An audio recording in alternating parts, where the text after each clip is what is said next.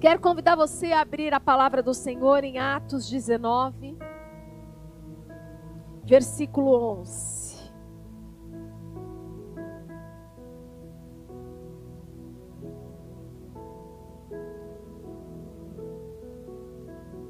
Atos, capítulo 19, versículo 11. Todos abriram? Amém?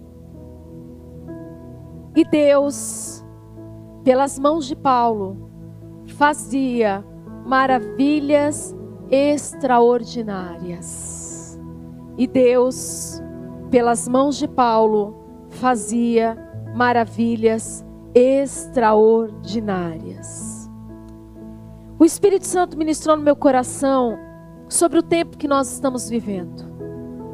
Nós temos uma visão do extraordinário de Deus, que às vezes nós imaginamos coisas de como Deus deve fazer a respeito da nossa vida. Mas a palavra de Deus diz aqui em Atos que Paulo, nas suas viagens, enquanto ele propagava o reino, enquanto ele, enquanto ele pregava o Senhor, e nós lemos nesse capítulo o batismo do Espírito Santo sobre muitas pessoas, porque o reino de Deus é acompanhado por sinais e prodígios. Quando o reino de Deus está sendo estabelecido, há uma marca sobre o reino. Deus sempre está curando, Deus sempre está restaurando, Deus sempre está se movendo no meio do seu povo. E aqui esse versículo ele narra sobre o que Paulo estava fazendo no reino de Deus. E me chamou muita atenção a questão de que ele fazia coisas extraordinárias. Nós estamos vivendo um tempo que a igreja de Cristo precisa avançar. Nós estamos vivendo um tempo, e esses dias do aniversário foram dias cheios da presença de Deus. O culto da semana passada, eu sei que o pastor Rogério trouxe uma palavra poderosa sobre os nossos corações. Eu quero dizer uma coisa: nós vivemos dias de muita presença de Deus, mas nós não podemos nos acostumar com aquilo que aconteceu esses dias.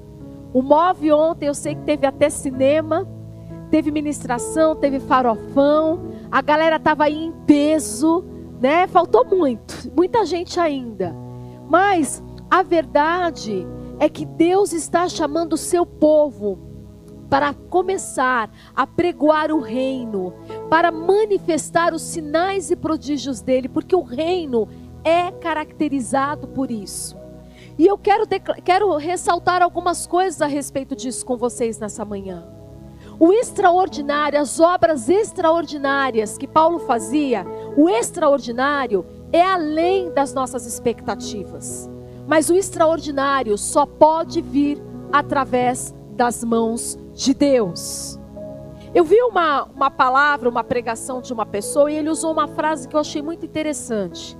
Ele falou assim no meio da pregação: Deus só vai fazer o que nós estamos abertos para receber.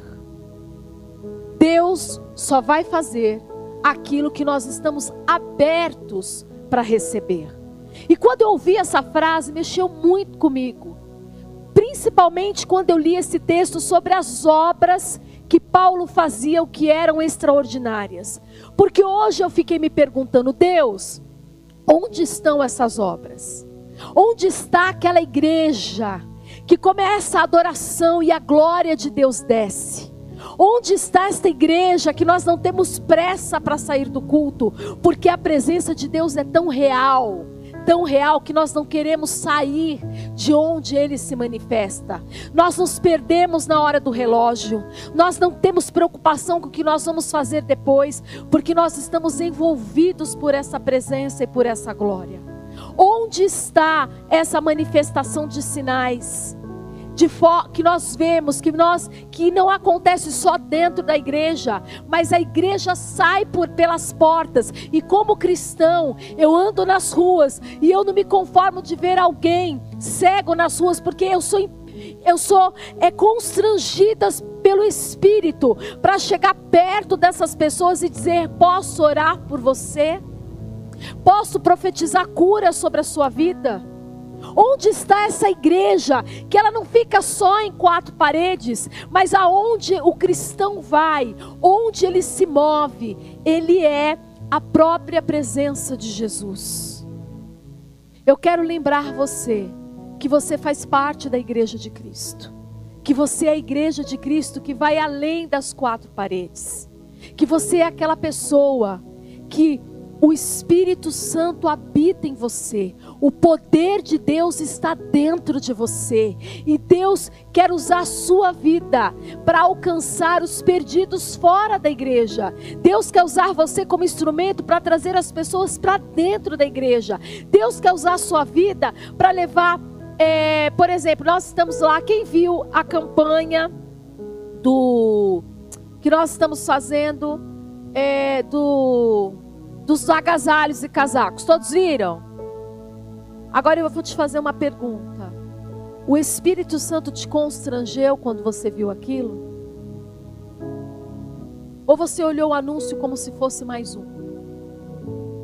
Você pensou assim: ah, eu não tenho dinheiro para ajudar, mas você foi no seu guarda-roupa e viu uma meia que estivesse em boas condições que você pudesse separar para doar? Você viu uma touca que estava lá separada, que você não usa há muito tempo, e você lembrou daqueles que não têm, que estão no frio, no frio. Viver o evangelho e andar como Jesus é termos sensibilidade de quando Deus está falando a todo instante conosco. No anúncio na igreja, num jornal que você viu passando uma notícia de calamidade, aquilo te constrange, te move a erguer as suas mãos e orar. Aquilo move o teu coração a chorar por aqueles que não têm. Nós estamos numa campanha. Eu mesma me movi. Eu já me movi para a gente fazer algumas coisas. Mas no, o Evangelho de Jesus Cristo não é uma pessoa, é um corpo junto. Todos nós. Pode ser que essa semana melhore o tempo, mas nós estamos num tempo de frio. Eu quero desafiar você a viver essa verdade, a olhar no teu armário. Às vezes você não quer desfazer nada, você tem condições, separa, compra lá, não quer, não quer envolver dinheiro, vai lá, passa nessas barraquinhas, compra uma touca, compra um cachecol, compra uma meia e traz. Não quer trazer para a igreja? Faz isso. E se você trabalha no centro da cidade, se você trabalha e passa por lugares onde tem pessoas que precisem, as pessoas não precisam ver o que você está fazendo. Compra e tira o tira do teu armário, passa pela rua e aonde você vê alguém que está passando frio, exerça misericórdia, entregue essa pessoa. Nós falamos de um evangelho, nós falamos que somos filhos do Deus vivo, nós falamos que queremos manifestar a glória de Deus, mas eu quero dizer uma coisa: o quanto você está aberto para manifestar a glória de Deus. O quanto você está aberto para viver essa loucura de Deus. O quanto você está aberto para viver aquilo que Deus tem chamado você para viver. Porque nós só vamos receber de Deus aquilo que nós estamos abertos para receber. Se você quer intimidade com Deus, você tem que estar aberto para viver a intimidade com Deus. Se você cultiva só frustração, decepção, se você só fica olhando o que você não tem, você não está aberto para as coisas dos céus. Porque há valores na terra que são muito diferentes dos valores dos céus. E quando nós queremos os valores dos céus, nós rejeitamos os valores da terra. Vocês estão aqui comigo? E é difícil rejeitar os valores da terra, porque os valores da terra te impulsionam a viver coisas muito diferentes do que Cristo nos ensina a viver. Como eu acabei de dizer, a, o mundo nos ensina que nós, quanto mais roupas diferentes nós temos no guarda-roupa, melhor. Quanto mais nós andamos bem vestidos, melhor. Mas no reino de Deus nos ensina a dividir. Dividir o que temos. Compartilhar o que temos. O mundo nos ensina a buscar uma posição e sermos alguém nele. Deus nos ensina a entregar tudo por Ele. O Evangelho nos ensina coisas completamente diferentes do que o mundo nos ensina. E Deus está nos chamando a voltar às raízes como igreja.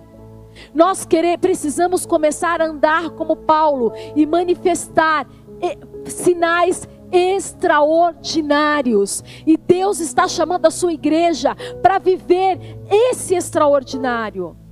Porque nada é liberado no céu, na terra se não for liberado nos céus. Você quer uma casa, você quer um carro, você quer ter uma posição, você quer ser próspero? O caminho sempre será o Senhor. Quanto mais você prioriza o Senhor, mais a bênção de Deus repousa sobre você. Quanto mais você se dedica a estar na presença de Deus, mais você vê Deus se movendo na tua vida. Quanto mais você convida Ele a estar, fazer parte da sua vida, da tua história, mais Ele vai arrumando aquilo que está errado dentro de você. Porque quando a presença de Deus entra na nossa vida, tudo começa a ser transformado. Será que você lembra do dia que Ele te chamou? Será que você lembra do dia que Ele te tocou? Será que você lembra das coisas que Ele já fez na sua vida? Não é tempo mais de desprezar os pequenos começos. Não é tempo de se esquecer daquilo que Ele tem feito na tua história. Às vezes nós ficamos tão focados naquilo que não aconteceu, que nós não conseguimos nos lembrar de como era tudo no começo. De onde ele nos tirou, de como ele acreditou em nós. E nos momentos piores da nossa história, ele sempre esteve lá. Eu estou aqui nesta manhã para te dizer que Deus está convidando esta igreja que Deus está convidando a você a voltar a marcar uma geração. Deus não mudou os planos, Ele quer estabelecer o reino dele sobre o Brasil. Ainda há uma palavra sobre a nossa nação, e Ele quer convidar você a fazer parte desse tempo na nossa história, na história da igreja brasileira. E Deus não mudou o endereço, Ele quer você na sua simplicidade. Deus está prestes a fazer uma coisa com a igreja. Deus está prestes a fazer algo conosco que vai ser simples e grandioso, mas simples. Deus está nos voltando, fazendo voltar as coisas simples. E o que são as coisas simples? Eu ficar constrangido que eu tenho dez tocas no meu armário e eu posso tirar pelo menos duas para tocar alguém que eu não conheço, que não me comoveu com uma palavra, que não fez nada para mim, que não fez nada, que não é, eu não estou devolvendo um favor, a esta pessoa. Eu estou tirando duas toucas do meu armário. Eu estou tirando uma blusa do meu armário, porque eu sou devedor a Cristo e eu sei o que ele tem feito na minha vida e na minha história. É quando eu volto a ficar constrangido de tal forma com o amor de Deus, que por onde eu ando, se eu vejo alguém chorando, aquilo me machuca. Quando eu vejo que alguém precisa de algo, aquilo me constrange a dobrar os meus joelhos e orar por aqueles que precisam de oração, porque nem tudo e nem todas as vezes eu vou conseguir tocar do jeito que eu gostaria. Há situações que vão vir que eu não vou conseguir fazer nada, que eu não vou conseguir mover nada, a não ser a minha voz no mundo espiritual pedindo para que Deus se mova por pessoas. Nós precisamos voltar a desejar as coisas dos, dos pequenos começos. Nós precisamos começar a desejar de novo a servir a Deus. E servir a Deus, você só serve a Deus se você tem um ótimo relacionamento com Ele. O seu coração só queima em servir a Deus se você Ele te marcou de alguma forma. Nós só vamos marcar uma geração se nós formos marcados por Ele. Nós só vamos amar os perdidos se nós nos lembrarmos que um dia nós estivemos, fomos um perdido. Nós só vamos querer tocar o aflito, porque nós sabemos o que era estar aflito, esperando uma resposta de Deus. Nesta manhã nós precisamos nos lembrar dos pequenos começos e nos lembrar como nosso coração ardia na Sua presença e como Ele nos escolheu, como Ele olhou para nós e depositou em nós algo que nós nunca merecemos. Você está aberto para receber aquilo que Deus quer derramar sobre a sua vida? Ou nós estamos dando algumas desculpas para Deus, não só para abraçar aquilo que Ele está nos chamando para fazer, mas aquilo que Ele quer fazer dentro da nossa vida. Porque às vezes nós não percebemos, mas nós somos o problema. Nós somos aquele que atrapalha a forma com que Deus quer trabalhar na nossa vida e através de nós. E eu falo isso porque Deus não usa pessoas em quem Ele não trabalhou. Não pense você que você vai sentar no culto da igreja, entrar bonitinho, bonitinho aqui, e você age, e você, você não tiver uma história com Deus, você não vai conseguir marcar uma vida com a sua história. Você só toca em pessoas se você foi tocado. Você só transforma pessoas se você foi transformado. Nós precisamos nos abrir novamente, porque o Evangelho é simples e Ele está querendo trazer algo simples de volta dentro da sua igreja. Nós precisamos começar a ver que nós somos instrumentos sim do extraordinário de Deus. Que Paulo fazia maravilhas. Mas olha para suas mãos nesta manhã. Deus depositou maravilhas dentro dela e ele quer usar essas mãos. Essas mãos. São essas mãos que ele quer voltar a usar neste tempo. E Deus está te convidando hoje a se dispor a pregar, a falar de Jesus para o seu vizinho, para a sua vizinha, para o seu colega de, de trabalho, para por onde você passar. Nós precisamos começar a anunciar o Evangelho. Nós precisamos começar a falar de Jesus novamente, porque os sinais estão aí. A igreja está se tornando cada vez mais fria. As pessoas, o amor de muitos estão se esfriando, a fé das pessoas estão se abalando, e nós, como igreja, precisamos começar a influenciar a sociedade. Eu vi uma frase no livro que eu amei muito, que ela diz assim: A água que você bebe mostra a sede que você tem. Que tipo de água você tem bebido? Qual é o tamanho da sua sede? Porque se nós queremos marcar uma geração, se nós queremos fazer a diferença, se nós queremos chegar diante de Jesus com um sorriso e dizer: Por onde eu andei, eu procurei andar como você andou, eu fui parecido com você, eu tentei amar como você amou, eu tentei agir como você age. Se nós queremos fazer isso, nós precisamos ver que água nós temos bebido. E eu vou dizer uma coisa muito séria para vocês. Hoje nós ligamos a internet e tem alimento para todo tipo de pessoa.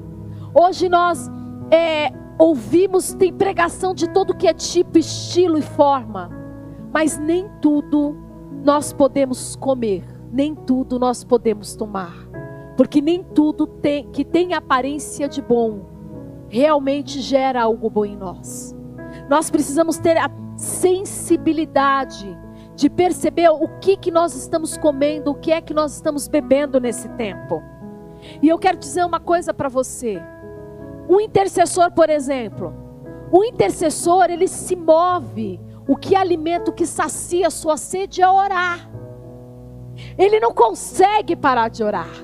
Ele pode adorar, ele lê a palavra, mas o que move ele, o que sacia a alma dele, o que fortalece ele é a forma com que ele ergue a voz dele diante do Senhor. E ele começa a orar, orar, orar, orar, e aquilo acalma o coração dele no meio da tribulação. Por um adorador já não tem essa conotação. Para quem é um adorador, ele ora também, ele lê a palavra também, mas quando ele pega o seu violão, ou quando ele canta, ah, tudo que está um terremoto dele dentro dele se acalma. Qual é a água que você precisa aprofundar? O que que você precisa beber hoje? O que é que grita dentro de você? Qual é a sua característica? É adoração? É o dom da palavra, é a intercessão. O que é que Deus já depositou na sua essência, que acalma você, que te coloca na linha, que desperta você. É nisso que você precisa nesses dias aprofundar. A pastora não está dizendo que você não deve orar, eu não estou dizendo que você não tem que ler a palavra. Esses são os princípios, mas há uma marca em cada um de nós. Eu quando eu estou nos meus momentos assim, eu preciso começar com adoração. Eu estou o tempo inteiro tô orando. Tem hora que eu paro no trânsito assim, o pessoal está me olhando com uma cara estranha, porque eu tô lá, porque fala assim, meu, essa louca tá falando sozinha. Porque eu vou orando. Para mim, no, no, quando eu estou dirigindo, ainda é o melhor momento. Toda hora eu estou falando com Deus. Toda hora. Se eu estou lavando a louça, eu estou falando com Deus. Se eu estou preparando a palavra, eu estou falando com Deus. Se eu estou aconselhando alguém, meu espírito está falando com Deus, pedindo discernimento. Eu falo com Deus toda hora. A gente, quando está em casa, vai falando com Deus. No começo de casada, o meu marido falava assim: você fala muito sozinha, né? Não é que eu estava falando sozinha.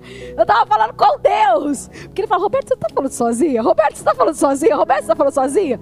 Aí com vergonha, às vezes eu não falava, mas depois de um tempo eu falava: eu estou falando com Deus. Porque o tempo inteiro a gente está ali ligada, tentando estar tá ligada falando com Deus. Mas existe uma coisa em mim, que quando eu preciso ir mais fundo, existe uma forma, uma forma de eu beber, que aquilo me completa. E para mim é adoração. Aí eu desço lá na sala, às vezes começo com um louvor, às vezes vai eu mesmo no gogó, e às vezes começo a cantar coisa que não tem nada a ver com coisa que não tem a ver. E eu vou no meu momento com Deus ali. Às vezes nasce algumas coisas. Porque cada um, Deus já depositou algo em cada um que é a sua marca. Talvez para você seja dançar. Para você a sua linguagem pode ser servir. Cada um tem uma marca. E você precisa, é tempo de nós mergulharmos cada vez mais naquilo que Deus já depositou em você. O que o Espírito Santo está me falando nessa manhã é que já há algo em nós. Deus já colocou em você. E você precisa mergulhar, não pare com as águas no tornozelo, não pare na, com as águas no joelho. Este é o tempo de mergulharmos em águas mais profundas. Qual é a área que você se sente, que você sente que os céus rompem? É orando, erga a tua voz, é jejuando, jejue, é adorando, adore, é dançando, dance, é tocando no aflito, é levando o, o exercendo o dom de misericórdia, exerça o dom de misericórdia, mas não fique com as mãos mais atadas. Não finja que Deus não está te chamando. Não espere o romper dos céus para que manifeste isso na sua vida, porque Deus só está esperando você se mover naquilo que Ele já depositou na sua vida. Sabe qual é um dos, dos perigos que nós cristãos corremos? É de viver de aparência e não andar na essência que Deus já colocou em nós.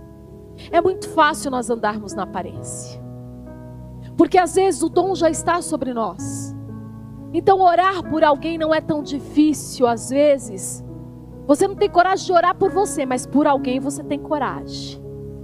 Você não tem coragem de fazer certas coisas por você porque você não acredita mais que Deus pode fazer na sua vida. Mas às vezes ainda existe um temor em você e você faz pelo outro.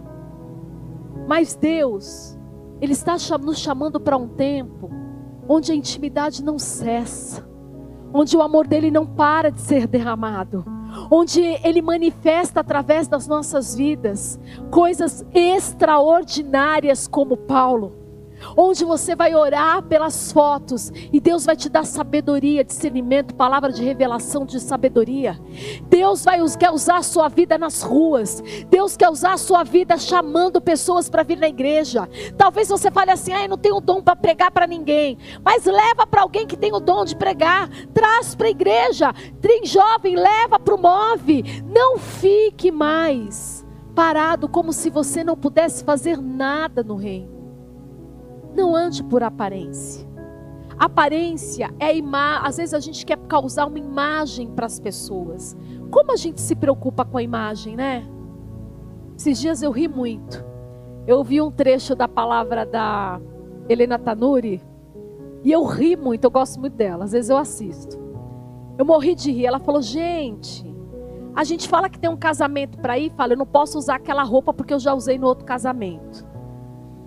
E a gente fica numa preocupação, que roupa eu vou usar, que roupa eu vou usar, não vou usar a mesma roupa, porque vai sair na foto igual, vai sair na foto igual porque a gente não quer parecer que não tem roupa. Mas na verdade a gente é pobre mesmo, não tem. Roupa bem vestida é roupa que você gasta muito, que você usa toda hora. A gente fica preocupado e dá uma imagem para as pessoas que não é. Eu não posso repetir roupa, eu não posso andar desse jeito. O que, que as pessoas vão pensar? E nós cristãos não somos chamados para andar de aparência. A essência que está em nós é que precisa fluir. Há uma essência sobre a sua vida. Nós precisamos começar a nos mover não preocupado com o que as pessoas estão pensando, mas realmente indo buscar aquilo que o céu já liberou sobre as nossas vidas. Esse é o tempo de levantarmos como igreja e começarmos a ver a face do, Senhor. Este é o tempo de a glória de Deus invadir a nossa igreja, a glória de Deus invadir a tua casa, a intimidade com o Senhor se manifestar manifestar através da tua vida, que as pessoas olhem para você e vejam Jesus. E Ele está contando com você. Não é a forma com que você se veste, não é a forma como que você que você fala, mas são as suas atitudes que mostram o quão, o quão cristão você é é a forma com que você ama as pessoas que estão ao seu redor, que mostra que você é cristão. É a forma como que você cuida das pessoas que Deus confiou na sua mão, como você cuida da sua família, como você cuida dos seus filhos, como você cuida daqueles que Deus colocou na sua vida. Isso mostra o tamanho do amor de Cristo dentro da tua vida. Às vezes nós temos uma aparência de cristão, entramos na igreja, damos um glória a Deus que todo mundo reconhece que é você. Sabemos uma forma de adorar, mas na nossa casa nós não temos misericórdia dos nossos filhos, nem do esposo, nem da esposa, nem de ninguém. Porque se não temos misericórdia dentro da nossa casa, nós não vamos ter misericórdia com os de fora. Se você não consegue amar aquele filho que te dá, um, que te dá problema, que é difícil de você ganhar, se você é difícil para você amar o seu esposo que tem problemas e está vencendo algumas coisas, se é difícil para você amar a, a, sua esposa que às vezes tem um temperamento difícil, se é difícil você amar esses, como é que você vai amar os de fora?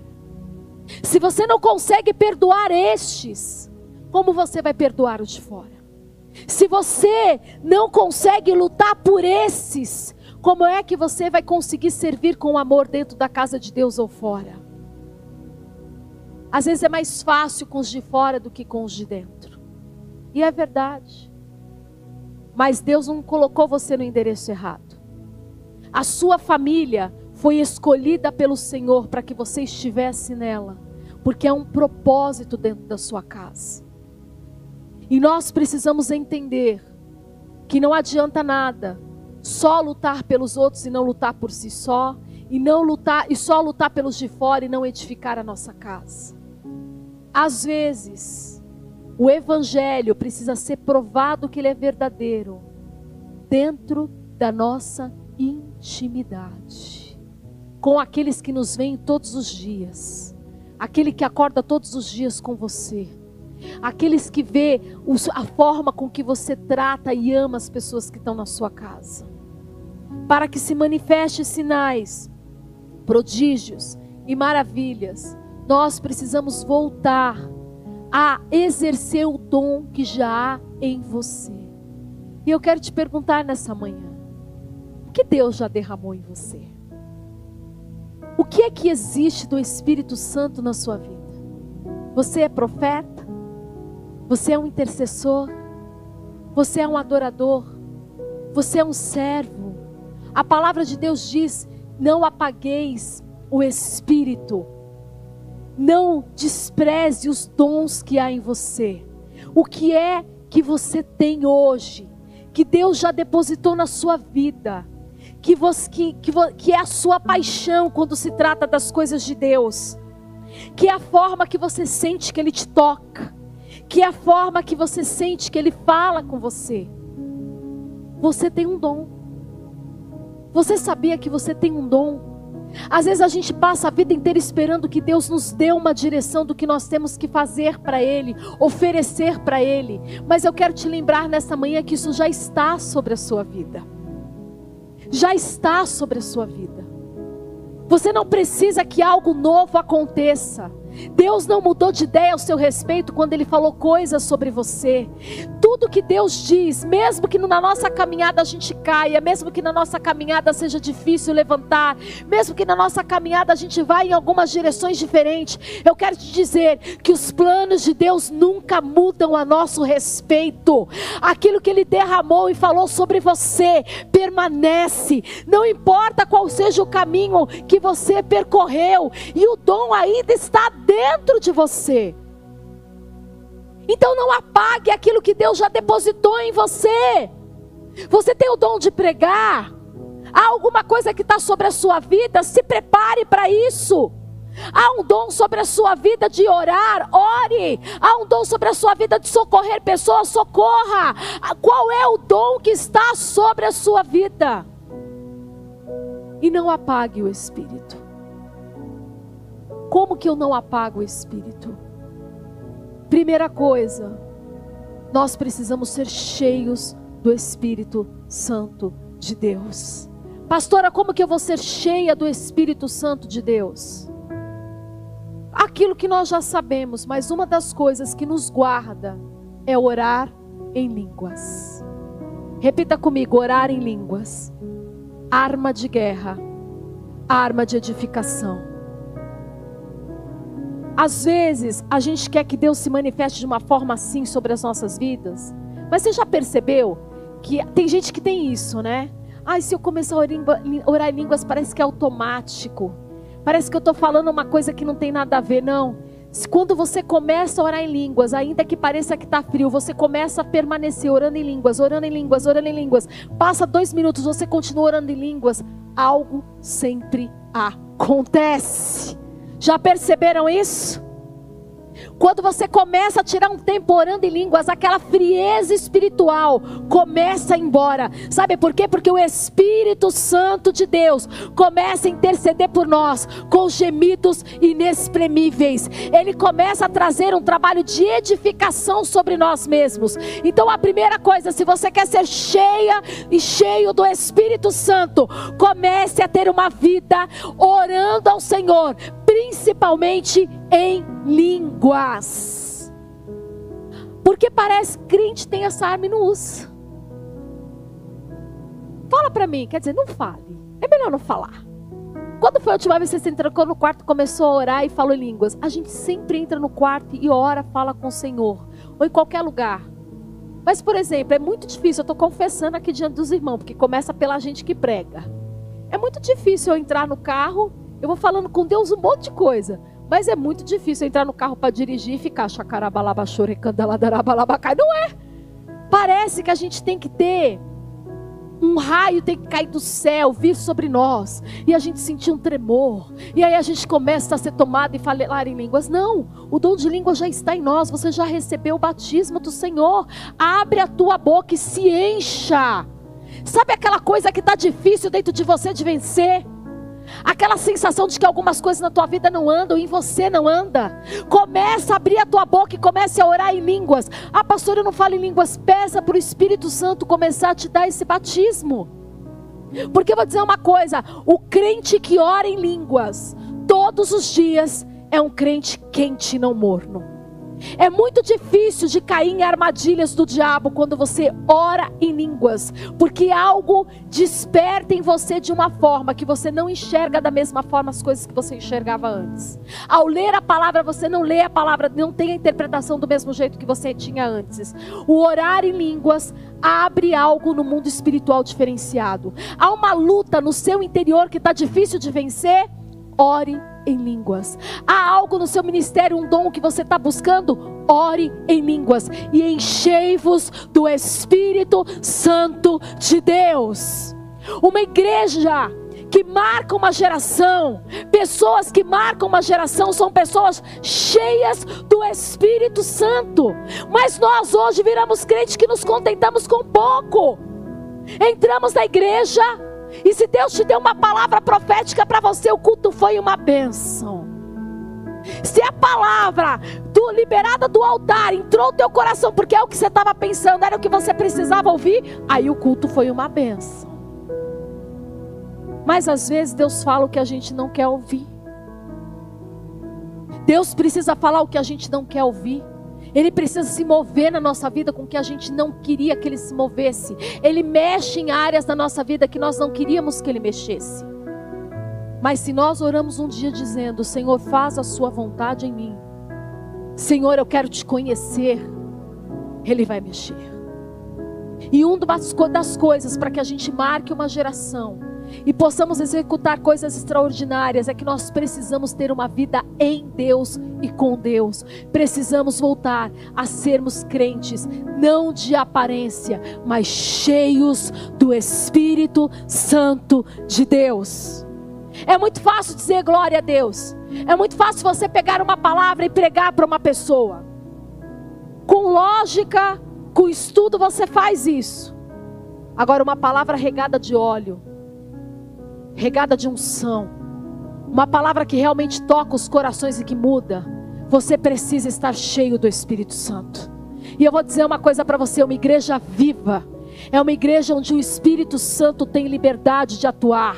E nós precisamos começar a ser cheios do Espírito Santo, porque aí o pecado não vai nos atrair do jeito que atrai. O desejo de tocar naquilo que Deus não quer não vai nos chamar a atenção. Nós vamos começar a olhar coisas que são valiosas para Deus e não valorizar as coisas que são valiosas para o mundo. Hoje, a palavra é um pouco diferente mesmo. Não é fácil às vezes andarmos com Deus, porque é uma luta na nossa carne, com o nosso espírito. Mas Deus está nos chamando a andar no avivamento, no fogo, de termos experiências com Ele, de erguermos a nossa voz orando e saber que Ele respondeu aquele dia. Que coisa gostosa é. Quando você fala com Deus e parece que Ele te atende no mesmo instante. Já aconteceu isso? Já, né, gente? Tem coisa que demora mais, mas tem coisa que é, é, mais rápido. Tem hora que você fala, Deus se esqueceu de mim, mas tem hora que tem dia que quando você fala com Deus, parece que você fala, meu, orei isso ontem, orei isso hoje, orei isso faz cinco minutos. Como é que Deus é tão maravilhoso e fez isso na minha vida? Nós precisamos nos levantar em oração. Nós precisamos voltar a clamar. Nós precisamos voltar a beber de águas mais profundas. É tempo de deixar as raízes mais profundas. É tempo de, em vez de ficarmos perdendo tempo com aquilo que a pessoa fica falando mal da outra, comece a mergulhar nas coisas de Deus. Em vez de um senso crítico se levantar, vamos começar a nos levantar buscando a presença dEle, porque Deus, Ele não fica passando a mão naquilo que está errado, Ele nos fala, isso aqui é certo, isso aqui é errado, mas Ele nos faz olhar para o pecador com amor. Ele nos faz olhar para aquele que precisa de uma forma diferente. Ele nos faz até escolher as palavras com que nós falamos com as pessoas quando precisa de conserto. Agora, quando nós não estamos no Espírito, não. Há mais feridas do que acertos. Enchei-vos do Espírito Santo de Deus, através da oração e através de falar em línguas. Nós, como igreja, precisamos voltar a falar em línguas. Você quer ser alguém que tem discernimento nas coisas de Deus? Eu vou te dizer uma coisa do que eu faço. Todo mês eu jejuo. Todo mês eu tiro um período da minha vida, uns dias, e eu me consagro ao Senhor. Às vezes, nós sabemos tanto, se você é uma pessoa que está enfrentando certas coisas, você precisa jejuar. Às vezes a gente espera que o pastor ponha a mão e ore e faça aquela oração poderosa e muda a sua história. Gente, queria muito poder fazer isso. Outro dia eu estava orando por algumas pessoas e Deus falou assim: Você não é Deus. Você não pode fazer por elas aquilo que só eu posso fazer. E eu não, você não vai fazer o que eu tenho que fazer. Às vezes a gente acha que o nosso amor abraça algumas coisas, mas o amor de Deus abraça muito mais do que a gente. E às vezes a gente quer fazer algumas coisas com, com as mãos de homens e, e só as mãos de Deus podem fazer. Então eu vou te dizer uma coisa muito séria hoje. Se você se manter na presença de Deus, compromissado com Ele, mesmo sem entender a forma que Ele está conduzindo a sua vida, mesmo sem entender por que, que Ele não fez certas coisas, mesmo sem entender por que, que Ele permite certas coisas na tua vida, se você confiar nele, muitas coisas vão mudar na tua história. Mas você só vai conseguir permanecer com Deus se você se retirar e se ser cheio do Espírito Santo de Deus. Jejue. Não espere uma convocação da igreja para você jejuar. Se separe. Há coisas que nós enfrentamos na nossa vida que nós sabemos que precisamos jejuar. A verdade é essa. Eu tiro sempre de três a cinco dias. Três a cinco dias. É o meu jeito, mas foi uma coisa que Deus me deu. Deus vai pedir outra coisa para você. Às vezes Deus vai te pedir um dia. Às vezes Deus vai te pedir uma refeição. Às vezes Deus vai te pedir uma consagração. Tem épocas que Deus pede 21 dias. Tem época que Deus pede uma semana. Cada um Deus age uma, de uma forma. Mas, por exemplo, jejuar é uma arma espiritual que vai tirar você dessa sensação horrível e vai te dar discernimento do que está acontecendo com a sua vida. Jejue. Volte a jejuar. Antes a gente jejuava por coisas tão insignificantes. Hoje que você cresceu, você precisa voltar a jejuar. A maturidade não pode matar certas coisas em que você vive em Deus. Volte a ser criança com Ele. Jejue. Se separe um dia. A gente se separa para a internet, para o Instagram, para o YouTube, para fazer tanta coisa na nossa vida, mas a gente não se separa para buscar a face de Deus. Eu quero desafiar você essa semana a tirar um dia, você e Ele. Tirar uma hora, você e Ele. E não faz um plano do como tem que ser as coisas, não. Fala, Jesus, eu estou aqui, eu estou com saudade de você. Fala para Ele, a minha vida está uma bagunça nisso. Eu estou lutando contra isso. Eu não consigo lidar com isso. Isso é difícil para mim. Isso faz parte do tempo que nós separamos com Deus. Não viva de aparência. Exale a essência de Deus em você. É quem você é. Deus soprou sobre você. Você sabia que a sua oração tem um perfume diferente do seu irmão? Você sabia que quando você canta e você louva a Deus na igreja, ou na tua casa, ou onde quer você esteja, a, a sua voz tem algo diferente para Deus? Mas às vezes as nossas, nosso tempo, a nossa correria vai matando algumas coisas que nós já vivíamos em Deus. Igreja, é tempo de jejuar. É tempo de cantar uma nova canção. É tempo de voltar a sermos quentes. É tempo de servir com amor, não com obrigação, não para cumprir uma escala, não porque alguém vai brigar comigo, não porque alguém vai chamar minha atenção, mas eu tenho prazer de me envolver nas coisas de Deus. Eu amo estar na casa de Deus. Todas as vezes que eu acordo no domingo, e tem domingo que é mais difícil, vamos confessar, irmãos. Que o culto de manhã é muito bom, mas tem hora que o culto de manhã, oh Deus, cinco minutinhos me daria uma alegria. Mas quando fala de Deus, olha aqui meu olhar, muda. Eu mudo. Eu amo a presença. Eu amo a casa. Eu amo tudo que diz respeito a Ele. E às vezes a gente não percebe, mas aquele brilho no olhar mudou. Nós não, não brilhamos, nosso olhar não brilha mais quando falamos de Deus. O nosso olhar não brilha mais quando dizemos de ir à casa de Deus. Ah, não, eu só vou de domingo. Não, eu só vou de sábado. Ah, eu só vou. Quem tem sede e tem tempo e dá para conciliar, vai nos dois. Eu não posso ir num sábado, mas eu vou no outro. Eu, eu não posso ir no domingo, mas eu não vou perder o outro. Eu não tiro férias de Deus, porque a presença dEle é tudo que eu tenho e eu sinto falta da forma com que Ele me toca. Eu sinto falta de ouvir o jeito que Ele fala comigo. Eu sinto falta da forma com que Ele se move. Eu sinto falta de estar no meio da congregação dos santos, quando nós estamos apaixonados e amamos a Deus, faz-nos falta estarmos presentes em tudo que Ele nos chama para viver.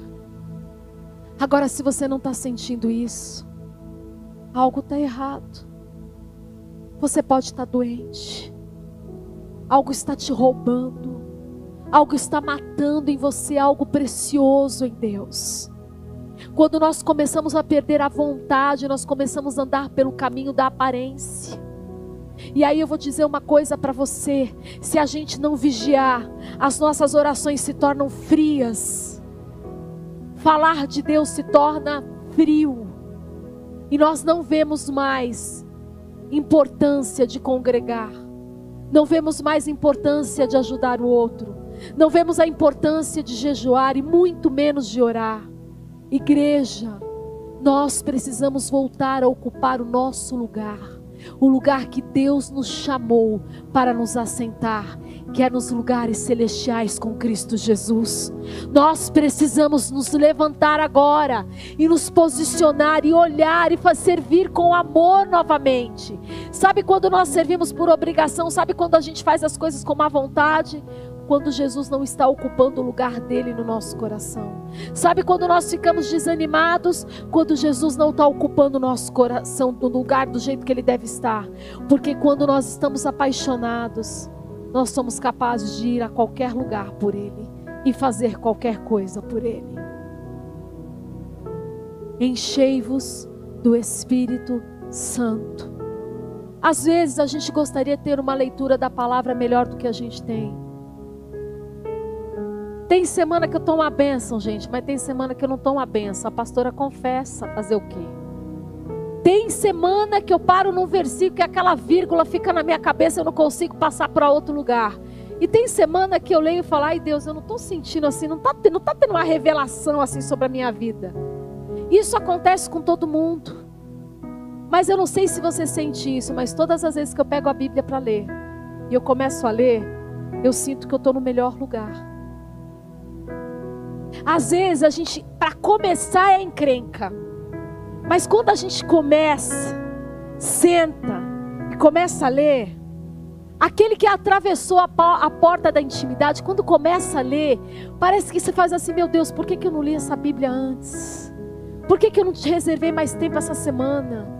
Meu Deus, eu estou sentindo paz só de ler. Não é a revelação que você tem, não é o tanto que fala naquele versículo, mas quando a gente tem aquela coisa com a palavra de Deus, quando você começa a ler de alguma forma, a paz que excede em todo entendimento começa a vir sobre você de uma forma que vai mexendo em coisas que você não imaginava e nem imagina, mas enquanto você se alimenta, o poder transformador da palavra vai transformando você.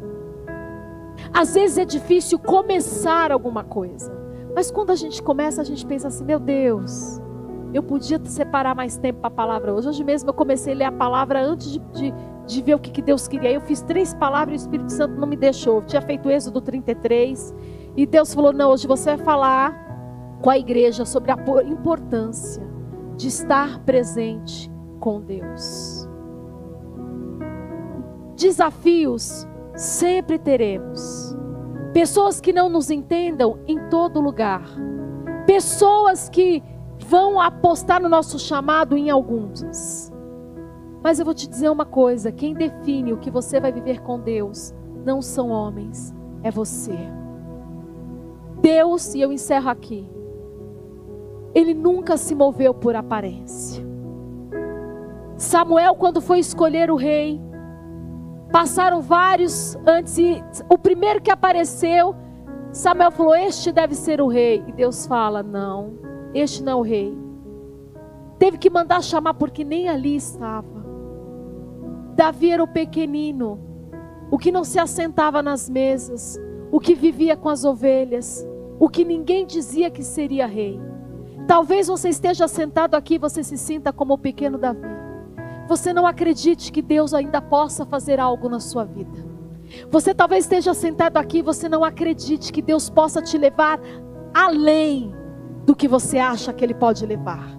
Talvez você esteja aqui como Davi, se sentindo tão pequenininho, e você olha, ó, ó, sente que as pessoas nem veem o valor que você tem. Talvez você esteja sentado aqui e você se sinta rejeitado por muitas pessoas. Você não se sinta apto ou capaz de oferecer a Deus aquilo que Ele está te pedindo, porque você olha para você e você vê que você não venceu certas coisas. Mas Deus escolheu o pequeno Davi. E eu quero te dizer nesta manhã que todos que estão aqui hoje ouvindo essa palavra, Deus te escolheu, não pelas suas aptidões, nem pela sua aparência. Então se disponha, porque Ele vai fazer grandes coisas através da sua vida. Não importa que você não tenha habilidade para isso. Não importa se você não tem habilidade para aquilo. Davi tinha uma habilidade. Davi tinha algo que Deus olhou e disse: É você. Era a forma com que ele amava a Deus. Tanto que nem o maior pecado, que hoje a gente se escandaliza com certas coisas que houve, é ou não é? Quantos, o, o pastor caiu, escandaliza. Aquele falou isso, escandaliza. Mas o pecado de Davi, que foi planejar a morte de alguém e adulterou, não escandalizou Deus, entristeceu Deus. Tanto que quando você vê falar sobre Davi, está lá, exceto no caso de Urias, Davi andou na presença de Deus com interesse de coração. Na minha versão está assim. Deus não anda pela aparência, Ele quer o seu coração. Esse coração imperfeito, que uma hora ama a Deus e a outra hora não sabe. Esse coração imperfeito, que diz que fala para Deus, você pode contar comigo, e no dia seguinte já está pensando que não quer mais fazer aquilo que se comprometeu.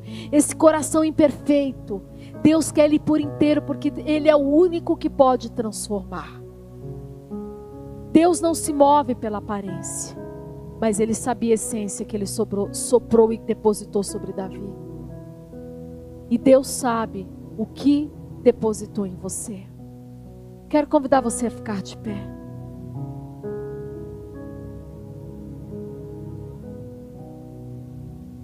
Talvez na sua caminhada você está olhando muito para algumas coisas e se esqueceu de olhar para Jesus. Você anda tão preocupado com as coisas que não aconteceram que você não está conseguindo mais andar na presença. Antes era tudo tão mais fácil. E às vezes a gente usa a desculpa que a gente cresceu e hoje a gente trabalha, e hoje a gente tem mil coisas para fazer, e a gente tem família, e a gente não consegue mais oferecer a Deus as coisas como antes. Nunca se tratou da quantidade, sim da qualidade do que você oferece. Caim ofereceu algo, Abel ofereceu outra coisa. E eu acredito que com aquelas ofertas tinha uma intenção de coração, tanto de Abel como de Caim. Uma agradou mais a ele do que a outra. O que é que você tem oferecido a Deus? Quero convidar você, feche seus olhos. Como anda o teu coração com Deus? Você está apagando o espírito? Ou você está se enchendo do Espírito? Você tem batido na porta por mais de Deus? Ou você tem se afastado de Deus? Qual a água que você tem bebido? Você se senta em rodas e você ouve críticas, e quando eu falo isso, gente, eu não estou falando das coisas da igreja de quem você congrega, eu estou falando até das coisas do reino de Deus. Às vezes nos assentamos em rodas com pessoas que falam tão mal do reino de Deus, de pessoas, de vidas, de ministros. Isso não é da parte de Deus. Às vezes a gente acha que isso só se trata a pessoas que você convive na igreja ou as pessoas que compartilham no seu ministério, mas não agrada a Deus quando você tira a roupa de outro ministro. Não agrada a Deus quando você critica uma outra igreja. Todos nós temos uma função diante de Deus. E qual a água que você tem bebido? Teu coração está aberto para receber o que de Deus? Ele quer te usar. Ele quer te usar.